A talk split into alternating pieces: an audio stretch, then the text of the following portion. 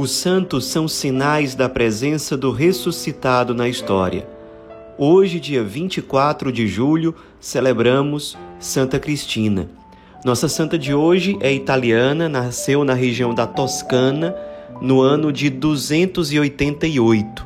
Seu pai era um oficial do exército romano e era, como vários soldados romanos da época, um voraz perseguidor dos cristãos.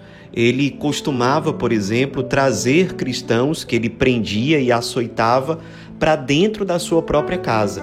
E ali ele torturava os cristãos, fazia ou tentava fazer com que eles deixassem de professar a fé cristã e muitas vezes acabava matando esses cristãos perseguidos e que estavam dispostos a assumir o martírio para não abandonar a sua fé.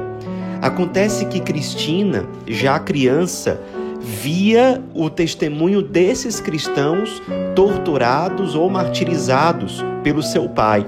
E, na grande maioria dos casos, ela percebia uma grande firmeza de fé, de ânimo, uma enorme serenidade por parte dos cristãos que eram torturados.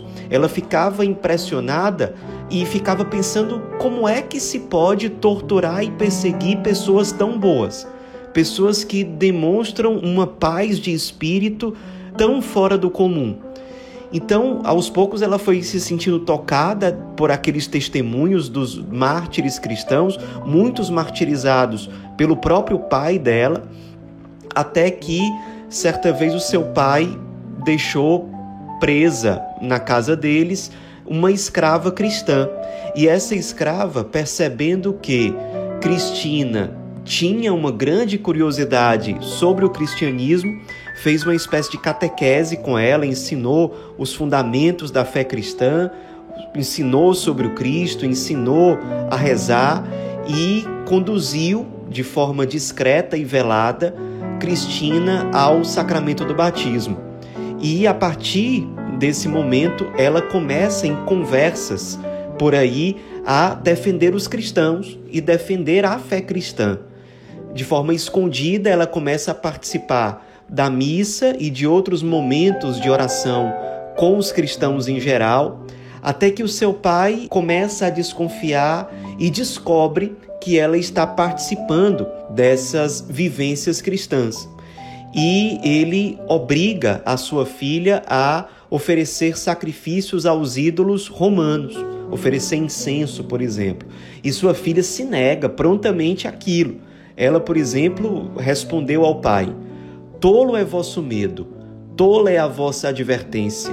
Diante de um Deus cego aos sofrimentos do povo, surdo ao clamor dos fracos, eu não peço favores e não acendo uma vela ao Deus vivo, ao Senhor do céu e da terra, que nos enviou seu Filho Jesus, a este sim apresento sacrifícios de verdade e amor. O pai ficou com muita raiva, viu que não tinha jeito e quis acreditar que aquilo era só uma coisa de criança e que com o tempo iria passar. Enquanto isso, ao contrário, Cristina aprofundava a sua vivência do cristianismo. Ela começou a visitar os presos, principalmente os presos cristãos, dava muito esmola aos pobres, ajudava os doentes, chegou inclusive a vender imagens de deuses ou ídolos romanos para com esse dinheiro que ela conseguia ajudar as pessoas pobres, principalmente os cristãos que eram perseguidos. Quando seu pai descobriu que ela estava visitando os presos cristãos, visitando os enfermos e ajudando os pobres com o dinheiro da venda dessas imagens dos ídolos, ele ficou com muita ira, chicoteou Cristina, fazendo com que ela deixasse de lado aquela ideia de ser cristã, e ela firmemente respondia: Deixar a vida não me custa. Abandonar minha fé, isso nunca farei. E o seu pai, que se chamava Urbano, submetia a filha a torturas ainda maiores, teve a ideia de lançá-la ao fogo. Milagrosamente, as chamas não faziam nada com o corpo dela. A ira dele aumentou ainda mais, prendeu a filha durante um bom tempo, vendo que ela não mudava de ideia. Amarrou a própria filha numa pedra grande de moinho e jogou num lago Milagrosamente, a pedra de moinho ficava boiando na água, de modo que Cristina não se afogava. E o pai dela, tomado de fúria, certamente uma fúria demoníaca, acabou tendo um infarto e morreu. Então, os romanos acusaram Cristina de ter causado a morte do pai.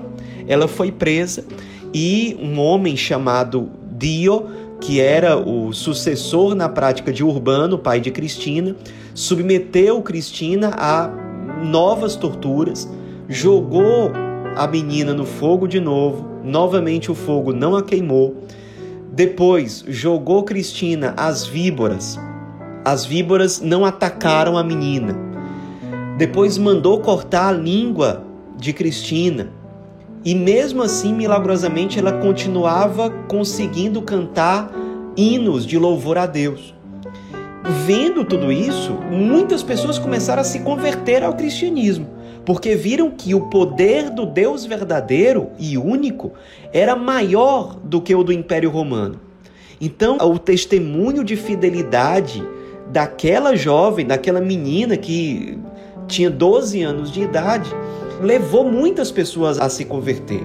Levou os cristãos a se manterem firmes na sua fé e levou muitos pagãos a se converterem ao cristianismo diante daquele testemunho sobrenatural.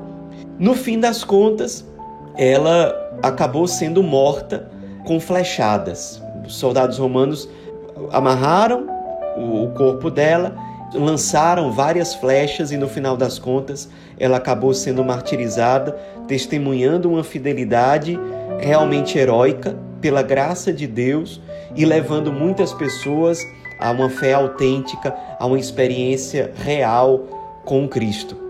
Ela morreu no dia 24 de julho do ano 300 e ela é considerada em vários lugares do mundo como uma santa protetora dos indefesos e especialmente daqueles que sofrem da depressão, por conta do exemplo de firmeza psicológica que ela, uma menina de 12 anos, mostrou diante de tantas perseguições feitas por pessoas adultas que a torturaram, que a flagelaram e mesmo assim ela teve uma firmeza interior e de personalidade extraordinárias. Então ela é muitas vezes procurada para interceder por casos de depressão ou de outras aflições psicológicas.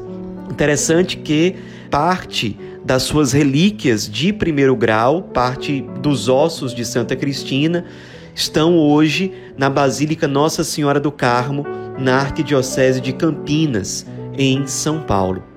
Contemos com a intercessão dessa santa muito jovem e que nos dá um testemunho de fidelidade que realmente arrasta, um testemunho de firmeza de caráter, de firmeza de personalidade diante de tanta agressividade que ela sofreu.